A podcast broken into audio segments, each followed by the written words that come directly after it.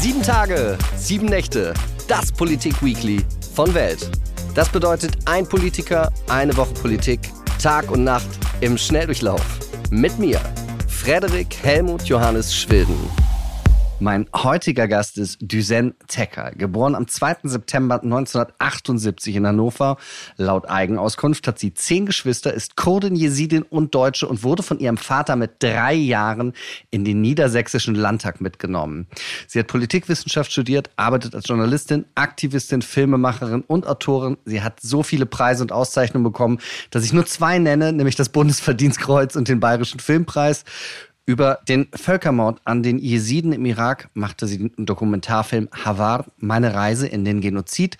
Sie steht der CDU nicht ganz unnah, nämlich sie ist Mitglied der Konrad-Adenauer-Stiftung und dazu noch Gründerin der Organisation German Dream. Herzlich willkommen, Düsen Tekal. Hallo. Wie war die Woche bisher? Äh, die Woche ist intensiv, äh, sie ist herausfordernd.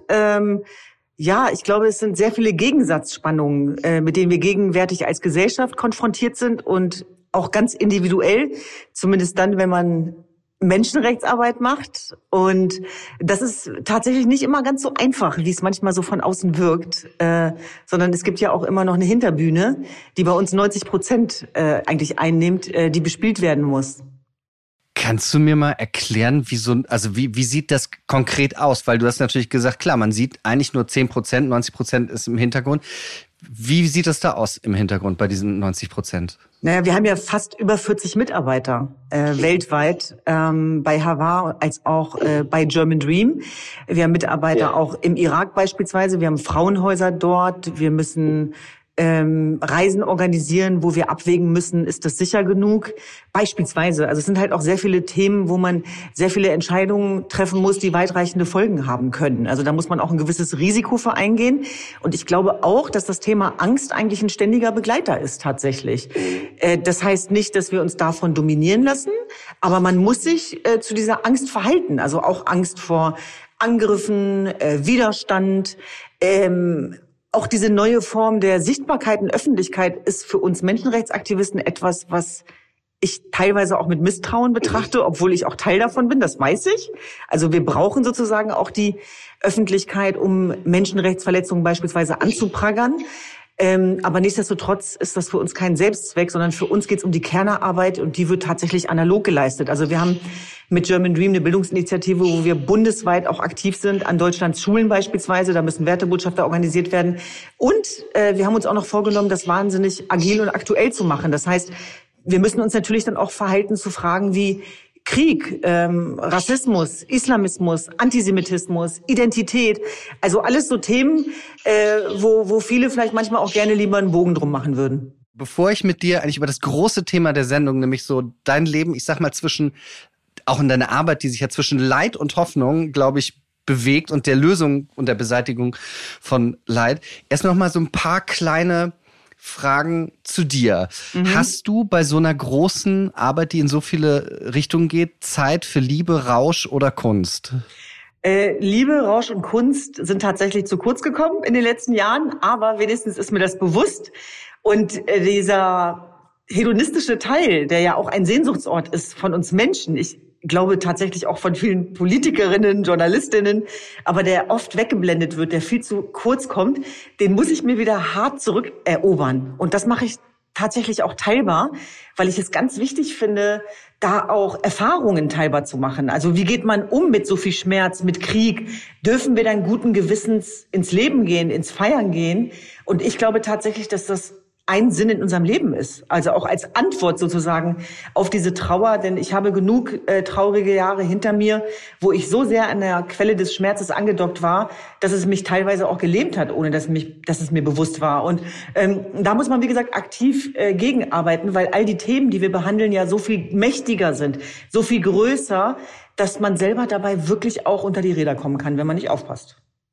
Ist das ein Problem für dich, dass du dich sozusagen unwohl oder unruhig fühlst, wenn du nichts Produktives in diesem Sinne machst? Ich glaube, dass das total gefährlich ist, wenn wir uns unwohl fühlen, wenn wir unproduktiv sind. Und ich glaube, dass es darum gehen muss, gerade in dieser schnelllebigen Welt, äh, analog als auch digital, äh, nicht das Gefühl haben zu müssen, dass man nur ein vollwertiger oder wertvoller Mensch ist, wenn man produziert. Das ist für mich ein sehr tiefes Thema, weil ich tatsächlich auch aus einer Familienstruktur komme, wo das Thema Zuwendungskultur eher untergeordnet war, sondern es ganz viel darum ging, auch zu funktionieren. Ich jetzt war gerade Muttertag und ich habe es dann leider erst um 23 Uhr abends geschafft, meiner wundervollen Mutter dafür zu danken, dass sie nicht nur elf Kinder zur Welt, sondern auch auf den Weg gebracht hat. Und meine Mama hat dann immer gesagt, wenn ihr geputzt und sauber gemacht wart, dann war ich happy. Das drückt sie so ganz süß in ihrem Migrantendeutsch mhm. aus. Aber was sie damit meint, ist eigentlich, dass sie sagt, ich wollte nie, dass jemand mit dem Finger auf euch zeigt. Ich wollte nicht, dass die Menschen sich über uns lustig machen. Denn das Leben war nicht einfach. Also auch für sie nicht. Äh, als, als Migrantin in Deutschland mit mangelnden Sprachkenntnissen, der deutschen Sprache nicht mächtig, nicht lesen, nicht schreiben können. Und deswegen ging es immer auch ganz viel darum, ihr müsst doppelt so viel geben wie wir. Ihr müsst leisten. Und dass das auch toxisch sein kann, das ist ja völlig klar, liegt auf der Hand. Und deswegen ist unser Wertesystem eigentlich so verankert, dass es um die Produktivität als Mensch geht. Und ein Mensch braucht dafür auch Ruhe, um auch in die Kraft zu kommen und dass man auch Holz nachlegen muss, um äh, Wirkungskraft zu entfalten. Und tatsächlich, ich sag's nochmal, war das etwas, was ich mir ganz hart antrainieren musste war das, weil ich ja schon gesagt habe, das Thema ist eigentlich für mich, über das ich gerne mit dir reden möchte, wie schaffst du es bei so viel Leid in der Welt Hoffnung zu haben? Und wenn ich dich sehe vor mir, wenn ich mir deine Auftritte angucke und dich erlebe, dann beschäftigst du dich mit ganz schlimmen Dingen und gleichzeitig äh, strahlst du wie eine Sonne.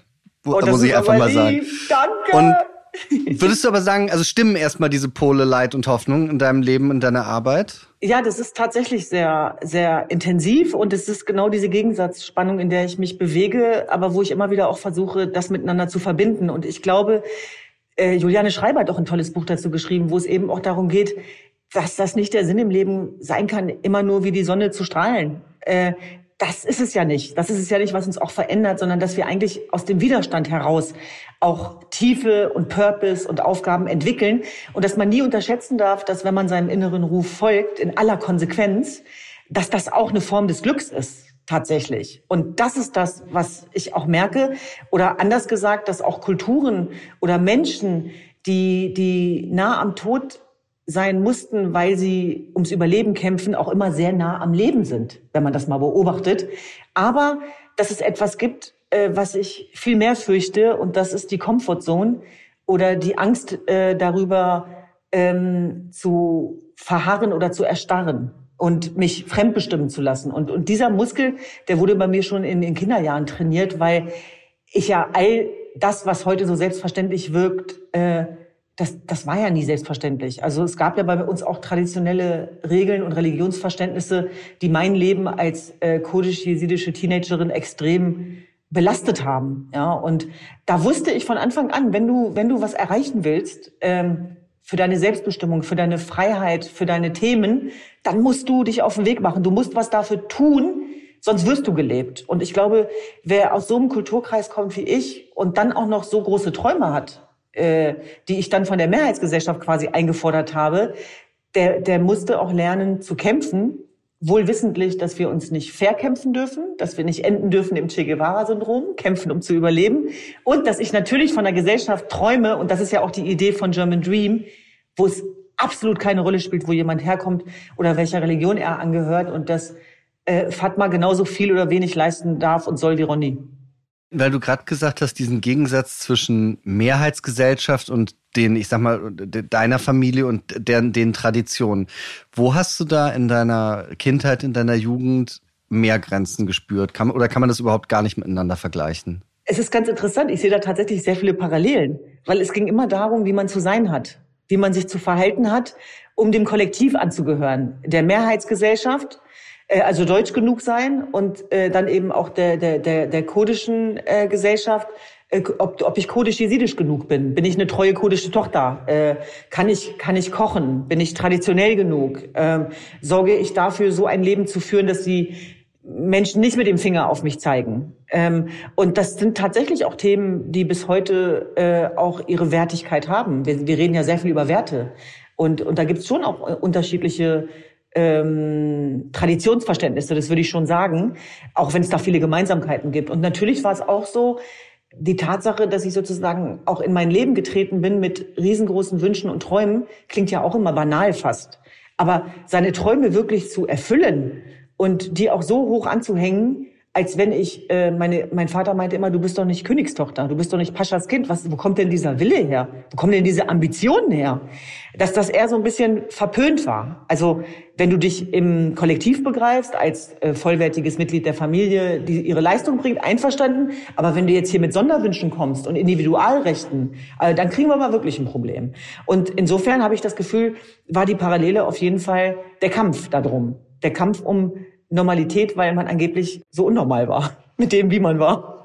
Ich finde das nämlich auch total interessant, wie du das mit den Träumen sagst, weil das ist ja der Punkt. Ich glaube, man muss sich ja auch trauen, große Träume zu haben. Und ich habe das, ich bin äh, in der fränkischen Schweiz aufgewachsen, also sehr, sehr klein.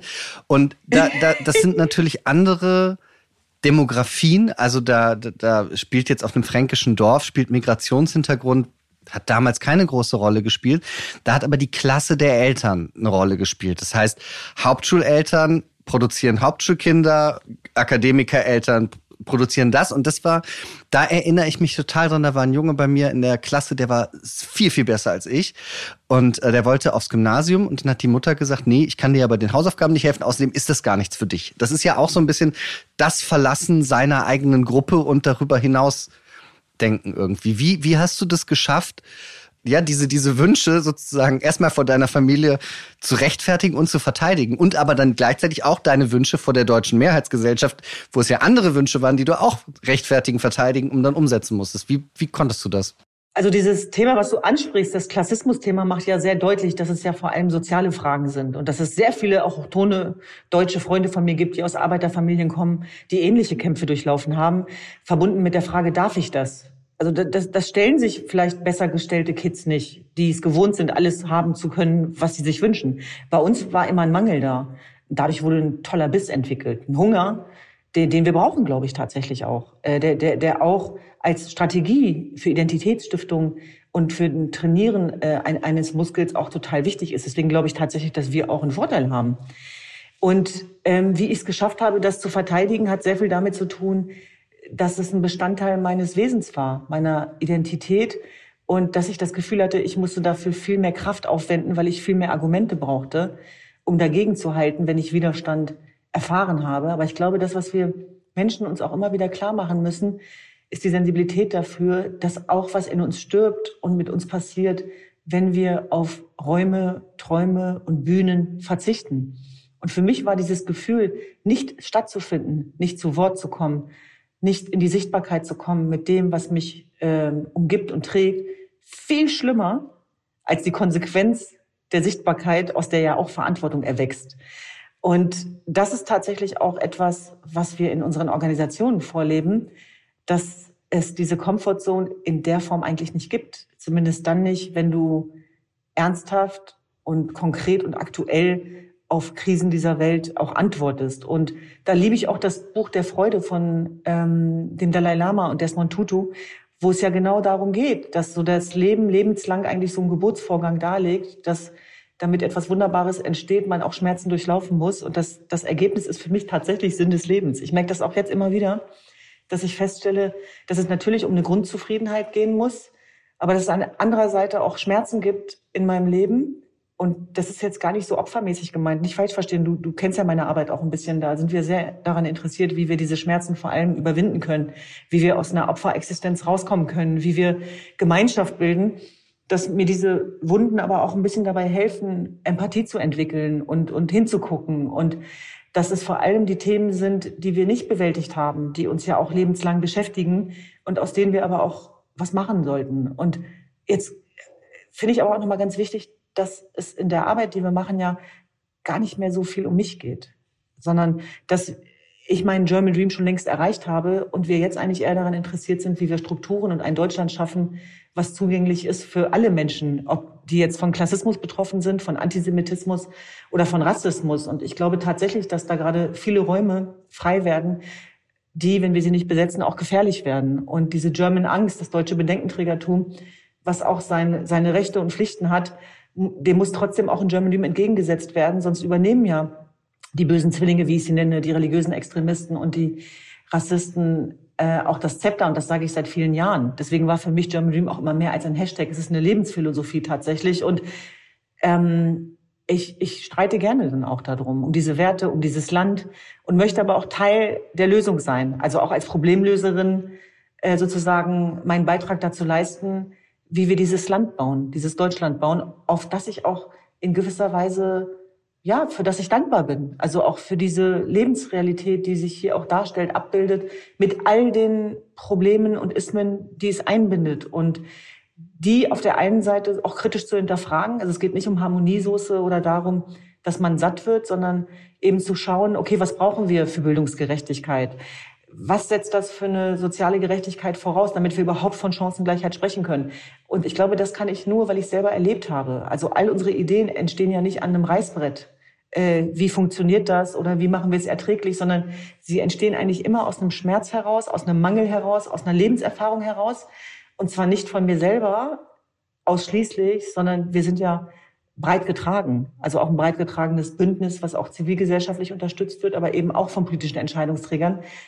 Und davon habe ich eigentlich schon immer geträumt, so diese, dieses auch auf beiden Seiten auch so zu tänzeln und das miteinander zu verbinden und das auch mit Leichtigkeit und Unbeschwertheit dann zu verbinden, weil's, weil das Gegenteil ha, habe ich auch leidvoll erfahren und, und ich glaube, es ist wichtig, auch diese Themen dann zu überwinden. Und die, das Schicksal des Lebens oder die Ironie ist dann, dass man dann plötzlich doch brachial konfrontiert wird, wie beispielsweise bei mir dann 2014, in dem Moment, wo meine Religionsgemeinschaft mit Waffengewalt verteidigt werden musste.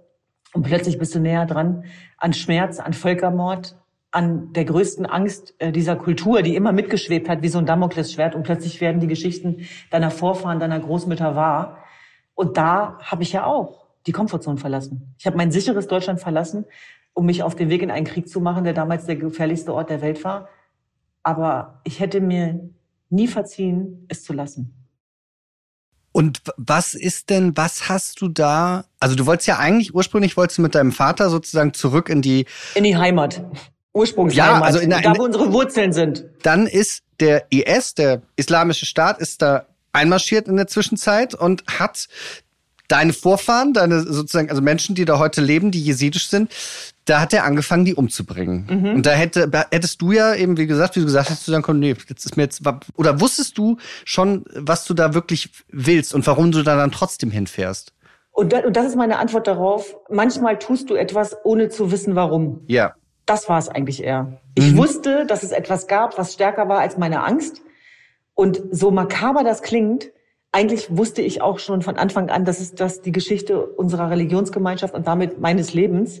Denn ich war einst Journalistin geworden, um genau darüber zu berichten, über eine Religionsgemeinschaft, für die sich bis dato niemand interessierte. Was seid ihr? Wer seid ihr? Euch gibt's? Warum sollen wir darüber berichten?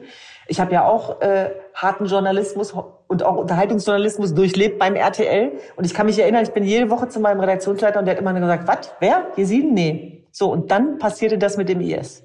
Und plötzlich wurde die Geschichte, die ich immer erzählen wollte, erzählbar.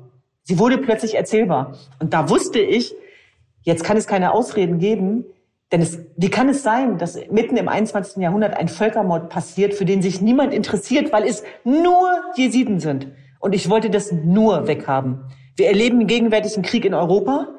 Wir erleben die Widerstandskraft eines Volkes, was das Narrativ der Entnazifizierung der Ukraine nicht zulässt, dem was entgegensetzt, sich wehrt gegen den Aggressor, Widerstand leistet gegen Angst, gegen Krieg, denn es ist das atomare Säbelrassen, was Putin benutzt, es ist die Angst, die Putin benutzt, es ist ähm, ein Stellungskrieg, der langsamer, aber nicht weniger brutal geworden ist. Und es ist nur dem Widerstandskraft des ukrainischen Volkes zu verdanken, dass sich das Narrativ plötzlich verändert hat. Und plötzlich werden wir alle gezwungen, uns zu verhalten. Und darum geht's doch am Ende des Tages. Das weiß ich schon lange. Ja, das weiß ich, seitdem es uns gibt, weil so wurden wir erzogen.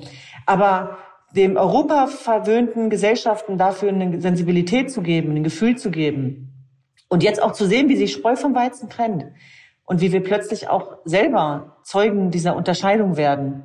Was passiert, wenn wir uns wegducken? Was passiert, wenn wir Verantwortung übernehmen, wenn wir hingehen, wenn wir neu kommunizieren in Zeiten des Krieges? Vieles, was selbstverständlich geglaubt war, wird derzeit in Frage gestellt. Und ähm, wir sprechen heute und parallel ist Annalena Baerbock äh, in Butscha, dort, wo es zu den Kriegs- und Menschenverbrechen gekommen ist, wo es zur Vergewaltigung als Kriegswaffe gekommen ist. Und sie hat den Satz gesagt, auch wir könnten Opfer sein. Und das war eigentlich immer mein Thema bis heute, sich hineinzuversetzen da rein. Und dass das, was uns von Geflüchteten unterscheidet, Glück ist. Und dass es jeden treffen kann. Das ist ja die Brutalität des Krieges und des Terrorismus, dass es sich die Opfer nicht aussucht in dem Sinne, aber dass es immer wieder natürlich auch Gemeinschaften, Menschen gibt, die davon noch mehr in Mitleidenschaft gezogen werden. Und dann so zu tun, als wenn wir nichts damit zu tun hätten in Europa und als wenn unsere Handlungsfähigkeit oder nicht vorhandene Handlungsfähigkeit nicht Teil des Problems wäre, davon müssen wir uns doch langsam auch mal verabschieden.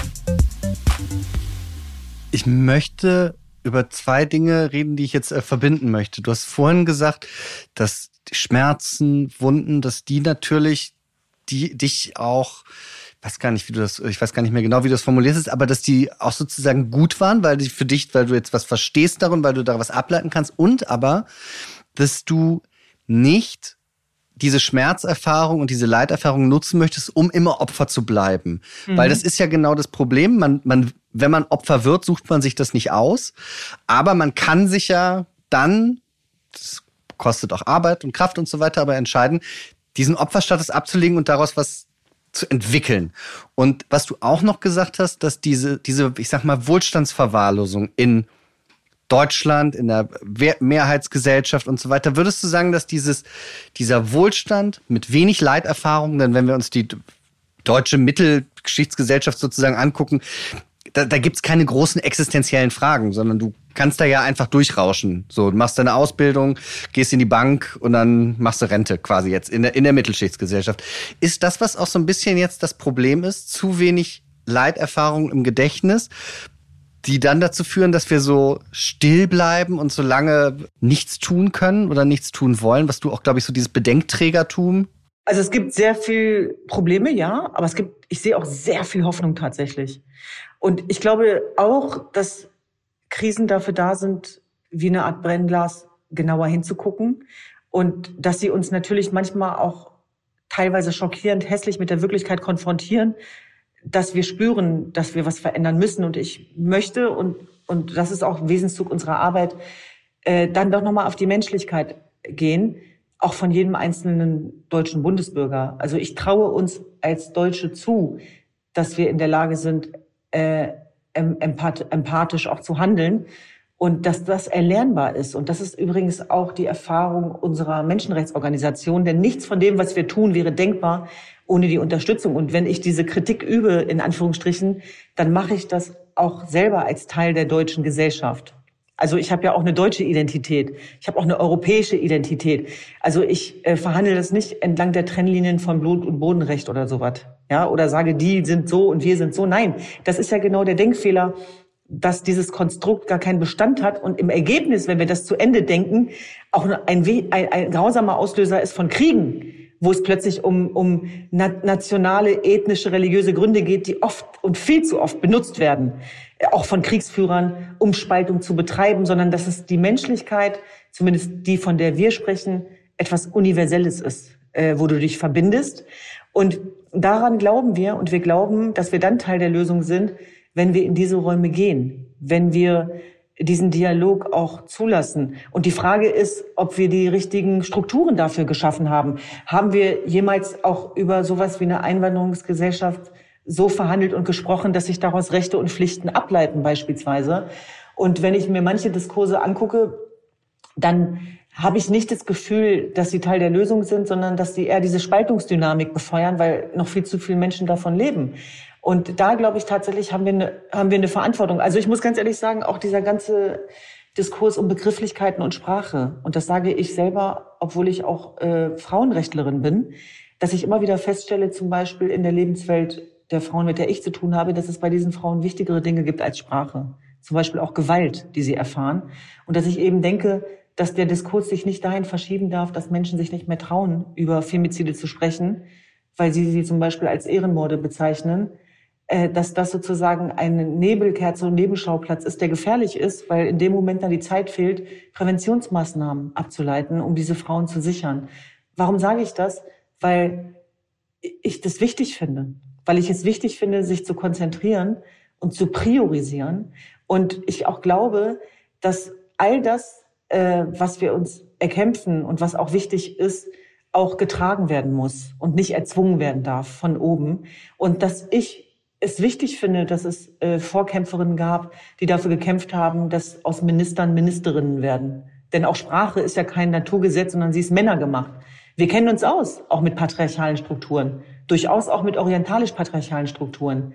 Aber wenn mir dann von einem Latte, also wenn, aber wenn mir dann von so einem Latte Macchiato Feminismus ein Sprachverbot erteilt wird, dahingehend, wie ich äh, Femizide oder Ehrenmorde zu benennen habe, dann kriege ich ein Problem tatsächlich. Und dann gehe ich auch gerne in den Widerstand. Dann gehe ich in den guten Streit, dann gehe ich in die Diskussion und versuche eine Sensibilität dafür herzustellen, dass es doch was mit der Kultur zu tun haben könnte, ähm, wenn es zu Todesfällen kommt, die auch mit einem Traditionsverständnis belegt sind, der uns beschäftigen muss und erschrecken muss. Und da geht es nicht darum, dass ich daraus eine Verallgemeinerung ableite, oder dass ich das reißerisch formuliert wissen will oder dass ich da sozusagen die Rechten äh, füttern will. Das ist ja immer dieses Totschlagargument, was sich bis heute nicht durchgesetzt hat aus meiner Sicht, sondern ich glaube ja eher, dass diese extremen Formen entstehen, wenn wir Dinge nicht mehr besprechbar machen und dass dieser Raum von uns getragen werden muss als Zivilgesellschaft. Das äh, halte ich für ganz entscheidend und ich habe darüber keine Studien gemacht, aber ich persönlich kenne einfach zu viele Frauen, die sterben mussten, weil sie Frauen sind. Und zwar nicht nur im Irak, sondern auch in Deutschland. Und das tut mir nicht nur weh, sondern es erschüttert mich. Und ich finde, da müssen wir auch gegenhalten und da müssen wir auch was gegen tun. Was ich bei dir, und das muss ich wirklich nochmal als sagen, also den Begriff German Dream, ich finde den fantastisch, weil der, und auch wie du es gesagt hast, weil er sich ja eben nicht an Blut und Boden orientiert, sondern an die Idee dahinter. Und es gibt ja so, und ich finde, das ist so ein Gegensatz, German Dream ist so ein Gegensatz zu was Tokotronik früher hatten, aber hier leben ein Danke, was ja so ein, so ein aus dem linken Punk-Milieu so was so irgendwie Fuck Deutschland auf so eine Art ist. Oder auch dieses äh, Eure Heimat ist unser Albtraum, wo es ja auch darum geht, das ist so eine Abgrenzung und der German Dream ist ja, nee, Moment, da können, könnt ihr alle, da können ja alle mit rein. Mhm. Hast du dafür, wie soll ich das sagen, hast du dafür gebraucht, innerlich, um das zu können, also um mhm. auch an diesen German Dream zu glauben, weil die auch eine andere Möglichkeit wäre gewesen, dass du sagst, fuck Deutschland. Ich will damit nichts zu tun haben. Was übrigens viel einfacher ist, ne? Also ich will das niemandem absprechen, weil Fatma Aydemir ist eine großartige Autorin. Ich liebe all ihre Bücher, ja. auch wenn sie zu anderen Ergebnissen kommt. Finde ich es trotzdem wichtig, dass wir in diesen gesunden Wettbewerb gehen und möchte auch mir erlauben dürfen, das anders zu sehen, ohne dafür gecancelt zu werden. Weil genau das habe ich tatsächlich erlebt bei der Gründung von German Dream. Was will die Alte? Wie bitte? German Dream? Was ist denn hier German Dream? Und im Übrigen, natürlich müssen wir über Hanau sprechen vor dem Hintergrund von German Dream.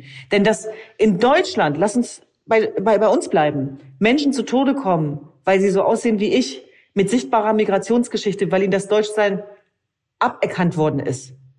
Das muss uns beschäftigen. Und wenn wir in Amerika sagen Black Lives Matters, dann muss es hier heißen Migrant Life Matters. Ja, die Menschen, die dort gestorben sind, sind gestorben, weil sie aussahen wie ich. Und dass das zu einer Verantwortung zwingend erforderlich ist und auch zu Maßnahmen, zu Konsequenzen, die weit über Pädagogik hinausgehen, nämlich Konsequenzen dahingehend, wie diese Täter auch strafrechtlich dafür belangt werden können, aber auch die Helfershelfer, das ist Teil unserer Arbeit. Und ich glaube, der Moment, wo das verstanden worden ist, da kam dann auch die Akzeptanz. Aber es ist viel schwieriger, etwas durchzusetzen, auch historisch bedingt, was gut ist, was verbindend ist, als Probleme zu benennen. Das ist total einfach, total einfach. Aber die Frage muss ja lauten, wie uns ein German Dream gel gelingen kann, trotz German Angst, German Rassismus und auch einem Begriff des German Dreams, der es in weltweiten Sprachgebrauch geschafft hat und nicht losgelöst von unserer deutschen Historie zu verstehen ist.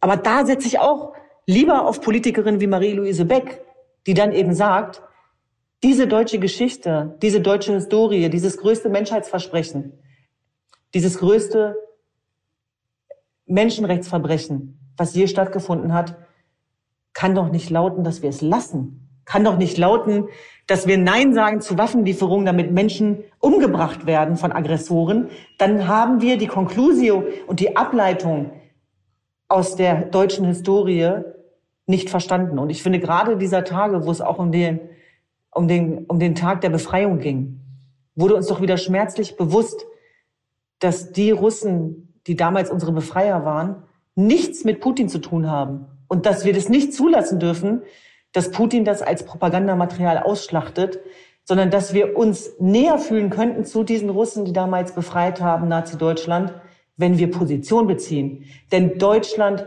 wurde besiegt, auch mit Waffen. Ja?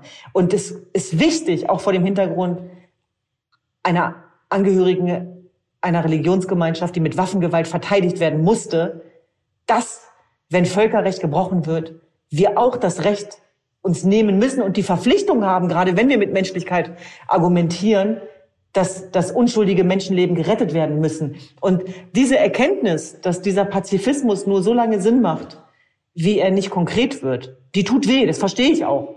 Deswegen kann ich auch verstehen, dass da viele in ihrem Schmerz suhlen. Aber vor diesem Hintergrund, mit diesem Wissen, kann ich nicht verstehen, wie man solche offenen Briefe unterschreiben kann. Und da glaube ich tatsächlich, dass auch meine ganz persönliche Erfahrung als Kriegsberichterstatterin mir eins gezeigt hat, dass es nämlich nie nur die Täter oder nur die Opfer gibt. Und dass es immer Korrumpierbarkeiten gab, äh, die sozusagen wie rote Linien überall durchgeflossen sind. Und das macht das Ganze eben auch so tief kompliziert. Aber natürlich, um nochmal sozusagen auf die Aktualität zurückzukommen, ist es wichtig, dass wir Konzepte entwickeln von offenen Gesellschaften, die Despoten und Unrechtsregime weltweit bekämpfen. Und dazu gehört neben der Diplomatie auch eine Handlungsfähigkeit, die wehtut.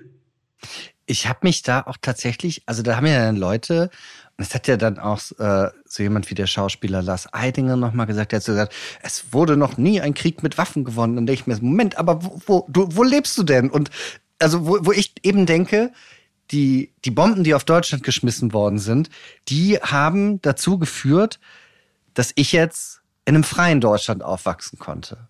Und das ist ja, also wir sind ja eigentlich die, die, der, beste, beste Beweis, dass es hilft. Frederik, und da sind wir wieder bei den Narrativen. Wer sagt was? Und wie wird auch eine Geschichtserzählung betrieben? Und ich glaube, wenn wir Menschen verunsichern und ihnen das Gefühl absprechen, dass sie Entscheidungen treffen können. Ich tue mich auch schwer mit so Worten wie intellektuell und bildungsfern. Meine Eltern laufen ja immer unter der Kategorie bildungsfern, weil meine Mutter nicht lesen und schreiben kann. Also die Herzensklugheit, die meine Mutter an den Tag legt, mit vielen anderen äh, Migrantenmüttern oder auch Frauen, deutsche Frauen aus einfachen Verhältnissen, die wünsche ich manchmal dem einen oder anderen Entscheidungsträger. Äh, denn ich glaube, dass äh, Intelligenz auch dann entsteht, wenn du Erfahrungen sammelst. Also du, du lernst da, darüber nicht nur aus Büchern oder wenn du Theoretiker bist, sondern was ist das für eine Entscheidung, die du triffst, wenn es wirklich drauf ankommt? Oder, das klingt jetzt ein bisschen banal, aber wenn du dieses Spiel durchläufst, läufst, oder wenn du dieses Spiel durchläufst, oder wenn du dieses Spiel durchläufst, was wäre denn, wenn Krieg wäre? Wer würde sich wie positionieren? Was braucht es denn da? Und dass man diese Szenarien nicht mehr durchspielen muss, sondern dass wir wirklich mittendrin sind und zwar näher als uns lieb ist, zeigt natürlich, dass es nochmal um ganz andere Werte geht. Und auch um anderes Verhalten und eine andere Form von Einmischung. Und natürlich setzt die Risiko voraus. Das ist das Gegenteil von Gratismut. Ja. Aber zu glauben, dass wir damit nichts zu tun hätten und dass diese offene Gesellschaft einen selbstverständlichen Bestand hat, auch in den nächsten Jahrhunderten, das halte ich für einen Irrglauben. Und Angstmacher müssen gestoppt werden. Davon bin ich tief und fest überzeugt. Und das muss in Zeiten von Digitalisierung nicht nur analog erfolgen, sondern auch in einem Informationskrieg. Und ich mache mir Sorgen um diejenigen, die immer weniger das Wort ergreifen. Und wenn dann erstmal diese Schweigespirale entsteht, wo immer noch darüber entschieden wird, wer darf überhaupt was sagen, ähm, dann ist das Teil des Problems. Also ich finde es gut, in einem Land zu leben, wo ein offener Brief so auseinandergenommen werden kann zerrissen werden kann und kritisch hinterfragt werden kann und Gegenpositionen eingenommen werden können. Das ist das, wofür ich dieses Land auch schätze, ja, als Teil dieser Solidargemeinschaft. Und tatsächlich, das mag jetzt wahnsinnig pragmatisch klingen, bin ich wirklich an Lösungsansätzen auch interessiert. Und da äh, muss man da manchmal auf den einen oder anderen Hot Take verzichten, wenn man wirklich an der Lösung interessiert ist. Also die Frage ist ja auch, was belohnt wird äh, in unserer Gesellschaft oder generell in offenen Gesellschaften. Und ich stelle schon fest, und das wirst du vielleicht auch bestätigen, auch äh, mit dieser neuen Form von politischer Kommunikation, aber auch politischem Handeln, dass das ein Leadership ist, mit dem ich mich verbinden und committen kann. Dass ganz viele Menschen da draußen, die sagen, ich habe wenig Ahnung von Politik, aber ich habe ein Gefühl für Menschen, dass das etwas ist, was immer wichtiger wird, tatsächlich. Und das ist auch etwas, an dem wir arbeiten, um mich da nicht zu wiederholen, aber um den Wert des Menschen und um diese Herzensklugheit, die man auch äh, besser ausbilden kann. Jeder von uns. Ich glaube, dass, also was, was, was du sagst, das sehe ich auch mit der Sprache, sehe ich einfach so, ich finde nicht, dass eine akademische Schicht überheblich natürlich auf eine unakademische, die bei diesen Diskursen gar nicht mithalten kann und dann nicht aus Bösartigkeit irgendein blödes Wort benutzt, sondern einfach, weil diese Leute immer so sprechen und kann man darüber diskutieren, ob sich das nicht irgendwann wandelt, aber eben Leute deswegen erstmal nicht ausschließen, weil ich das finde, das führt zu nichts. Ich habe ähm, eine Sendung mit meiner Frau zusammen gesehen, die mich jetzt total zu dir äh, führt. Und zwar hieß die The American Barbecue Showdown.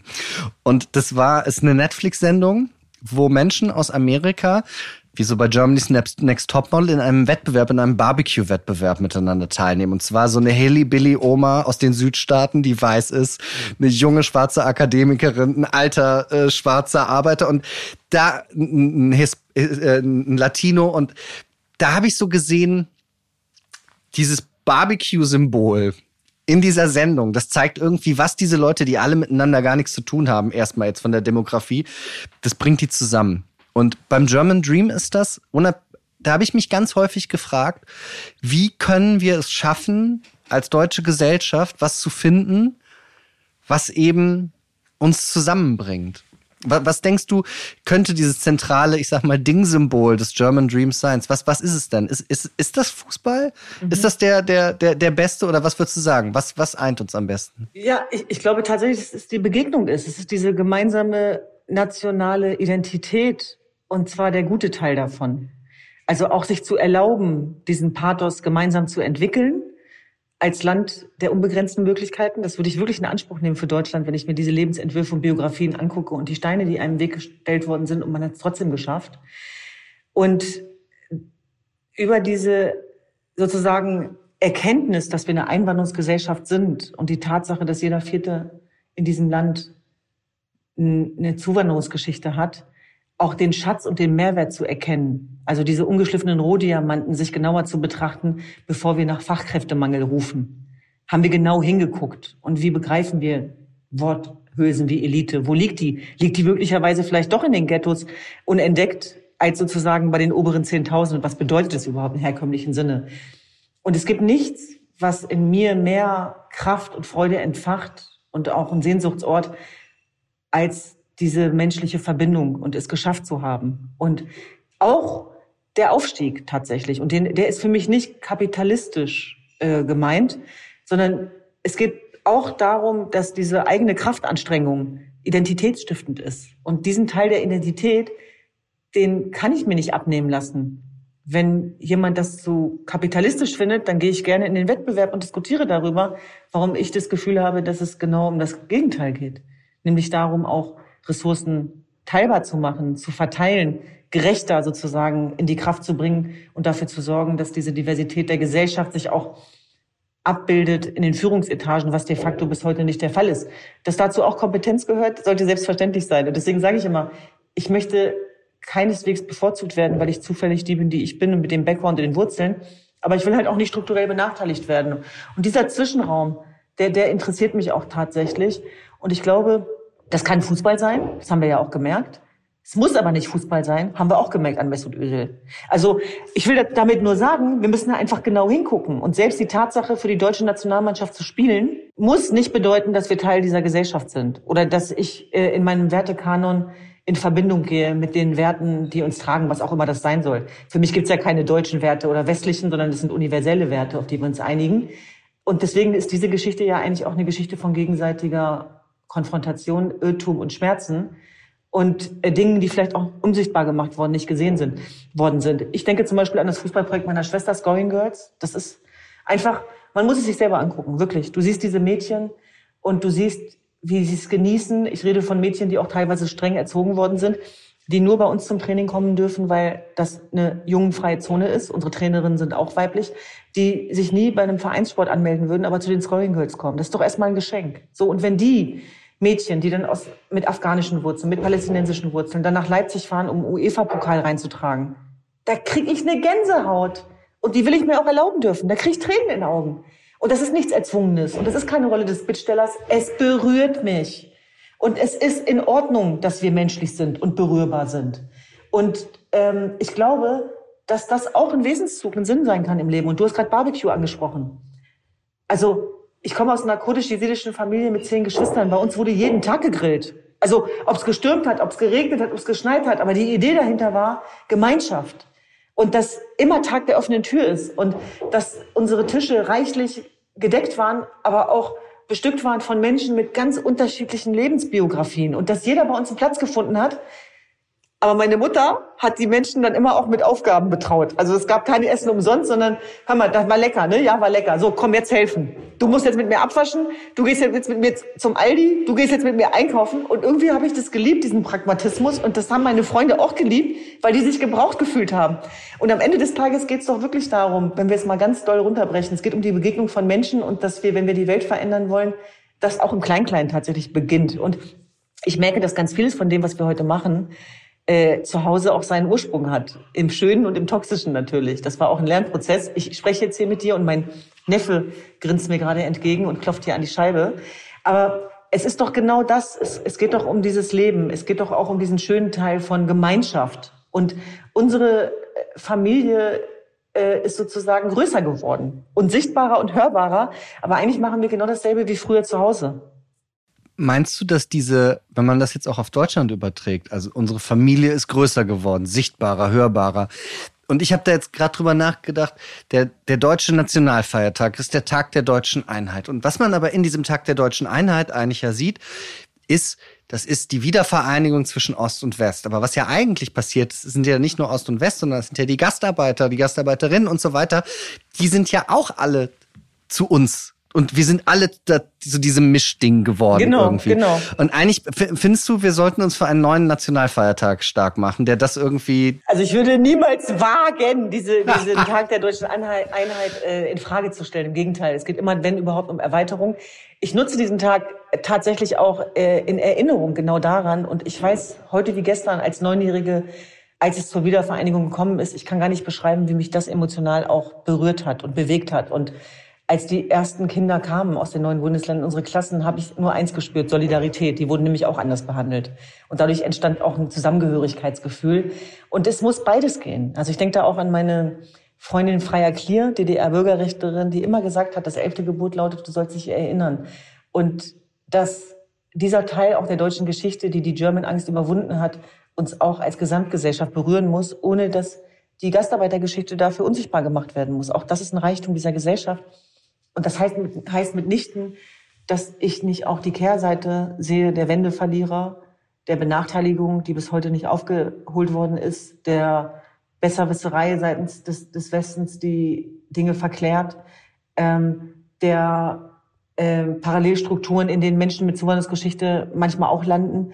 Ähm, und ich denke, es muss beides gehen. Also genau hinzugucken, wo sind die Herausforderungen, aber und, und das ist nochmal ganz wichtig, glaube ich, uns auch die Erlaubnis zu geben, selber, aber eben auch als Gesellschaft, mh, mm, zu träumen und von einer besseren Welt zu träumen und an dieser auch zu gestalten und seinen Beitrag zu leisten, dass sie irgendwann Wirklichkeit wird. Ich sehe das auch gar nicht, als dass sich das gegenübersteht, sondern wie du das sagst, das zu vereinen, weil natürlich die Ostdeutschen, die durch die Wiedervereinigung zu uns gekommen sind, die haben dann erstmal auch wieder aus einer anderen Perspektive genau das nicht genau das, aber von den ähnlichen Mechanismen das erfahren, was natürlich Gastarbeiterkinder und so weiter haben gesagt, wo kommt ihr denn her, was wollt ihr hier? Wurden mit Arroganz, mit Besserwisserei, mit, das war dann kein Rassismus in dem Sinne vielleicht, wenn man gesagt, du kommst aus Dresden, aber es war auf es jeden war viel Fall Klassismus ein, auf jeden Fall auch. Genau. Mhm. Und das ist ja eine gemeinsame biografische, biografisches Erleben, was Kinder die aus Migrationsgesellschaften kommen und welche, die eben aus der, aus der, der, der ostdeutschen Gesellschaft kommen. Das ist ja was, was man teilt als Geschichte. Und umso mehr wundert mich auch dieser, wie soll ich das sagen, dieser Gegensatz, wenn man sich eben anguckt, die, die typische es ist tatsächlich ja so, muss man leider sagen. Die Fremdenfeindlichkeit in den neuen Bundesländern ist statistisch gesehen höher und so weiter. Wo ich mir doch denke, eigentlich muss doch ein Verständnis dafür da sein. Und eigentlich ist das ja eine Geschichte, die uns. Aber weißt du, was das Problem ist? Ich glaube, dass wenn Opferkonkurrenz erstmal entstanden ist, ist das eigentlich immer ein Beleg auch für strukturelle äh, Ausgrenzung. Und dass es einfach einen großen Teil gibt, der sich da nicht gehört fühlt und de facto auch nicht gehört wird. Und wenn dann plötzlich verhandelt wird zwischen Ahmed und Ronny, äh, die, die um den Job kämpfen müssen und die Anerkennung, dann entsteht leider genau das. Ich will das damit nicht entschuldigen oder erklären. Äh, und dadurch entstehen natürlich auch Bilder. Und ich glaube, da, dafür müssen die Räume geschaffen werden und auch eine strukturelle Gleichberechtigung, die auch durch Politik und Rahmenbedingungen, das ist, denke ich, auch Pflicht von Politik, äh, als, Rahmengeber geschaffen werden muss, wenn es denn schon heißt, wir sind nicht für die Ideen zuständig, das müsst ihr machen als zivilgesellschaftliche Akteure, dann doch mindestens das in Form von Gerechtigkeit. Und wir haben zum Beispiel gegenwärtig mit German Dream sind wir bundesweit unterwegs mit unserem Impfbus, mit dem German Dream Impfbus. Und äh, wir sind natürlich auch in den neuen Bundesländern gewesen und im Vorfeld gab es dann schon die Sorge, ja, und ne, was passiert dann da und geht das überhaupt? Und wir hatten erstens die meisten Impfungen da an einem Tag in Halle. Wir hatten die meisten Erstgeimpften dort. Wir hatten dort also großartige Begegnungen, weil unsere Wertebotschafter haben syrische Wurzeln, afghanische Wurzeln. Die sind dann in den Austausch gegangen mit den, mit den Menschen dort vor Ort am Marktplatz. Und da sind Dialoge entstanden, also wirklich Kraftspenden. Da war wieder dieser Gänsehautmoment. Und eigentlich ist ja sozusagen auch diese Kampagne ins Leben gerufen worden, weil wir niedrigschwellige Angebote machen wollten für Menschen, äh, die sich noch nicht hinreichend aufgeklärt fühlen, wo viele Ängste sind und wo wir das Gefühl hatten, wir müssen in die Lebenswelt der Menschen gehen. Und wo wir uns aber auch, und das gebe ich offen zu, reingequatscht haben und gesagt haben, Ihr könnt doch keine Kampagne ins Leben rufen für Menschen mit Zuwanderungsgeschichte ohne Beteiligung von Menschen mit Zuwanderungsgeschichte. Also auch da selbstbewusst zu sein und einzufordern und dann aber auch was daraus zu machen. Und da haben wir auch wieder Gemeinschaft gespürt. Und deswegen glaube ich tatsächlich, dass wir da noch sehr viele Hausaufgaben haben, die, die nicht in den Hintergrund rücken dürfen. Denn eins ist klar vor dem Hintergrund auch des äh, Vernichtungskriegs in der Ukraine. Krise ist immer und Krise wird bleiben. Und deswegen glaube ich, tatsächlich müssen wir uns als Gesellschaft, auch als Gesellschaft, die nicht gewohnt ist, offene Dissonanzen und liminale Phasen auszuhalten, nämlich diese Zwischenwelt von, dass sich was Altes verabschiedet, das Neue noch nicht da ist. Diese Zwischenphase kann Menschen zermürben. Dass da aber auch ein Resilienzmuskel entstehen kann, der plötzlich sowas kreiert wie, ich weiß nicht, woher die Welle kommt, aber ich versuche trotzdem darauf zu schwimmen oder zu gleiten. Ähm, dass das vielleicht auch etwas ist, was wir versuchen immer wieder vorzuleben, und ich sage ja immer, vielleicht ist das auch die IS-Erfahrung, die ich ganz persönlich machen musste, dass ich das niemandem wünsche. Ich wünsche auch niemandem mehr Leid als nötig. Das, das kann nicht die Conclusio sein. Aber dass es mir ganz persönlich zumindest dahingehend geholfen hat, dass ich selbst heute, wenn ich weiß, dass ein schwerer Tag bevorsteht, dass viele krasse Entscheidungen getroffen werden müssen, ähm, dass ich dann immer denke, okay, ist, ist sozusagen, bist du bedroht in deinem Leben? Nein. Ist der IS in der Nähe? Nein, auch nicht. Ist Krieg? Nein. Klingt jetzt grausam, wie ich es beschreibe, aber ich will einfach nur sagen, es geht auch immer noch schlimmer. Also meine eigenen Probleme werden ganz klein, weil ich sie immer wieder in den Kontext setze. Und dann denke ich, okay, es, oder auch, es klingt jetzt so makaber, aber da, wo du hingehst, das sind Menschen. Alles klar, okay, Menschen. Ja gut, so wie du und ich.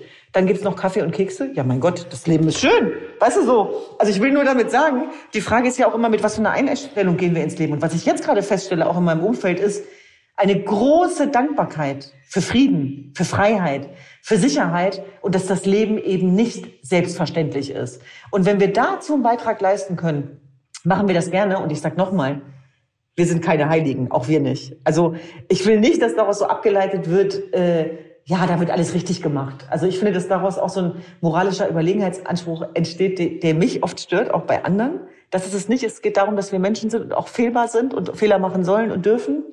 Aber ich bin eben kein Freund davon, ähm, Probleme nur der Probleme willen dann auch so zu zerlegen. Da habe ich kein Interesse dran. Sondern wenn ich was ändern kann, okay. Wenn ich einer Frau helfen kann, die bedroht ist und umgebracht werden soll, dann finde ich das relevant, dann gehe ich da rein. Aber nicht jetzt irgendwie aus, aus so Kleinscheiß heraus. Ich finde, das war ein fabelhaftes, geniales Schlusswort von dir. Und ich möchte mich für deine Zeit bedanken. Und wie immer sage ich, es war der schönste Tag in meinem Leben. Ach, das ist aber schön. Ich glaube dir das heute mal. Es ist aber wirklich so.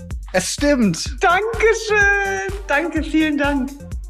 Das war sieben Tage, sieben Nächte Düsen Tekal. Und wenn Sie Anregungen haben, Wünsche, Hoffnungen oder mir einfach Komplimente oder Beleidigungen zuschicken wollen, machen Sie das bitte an audio.welt.de. Lassen Sie gute Bewertungen auf den üblichen Plattformen da und haben Sie ein schönes Wochenende. Vielen Dank.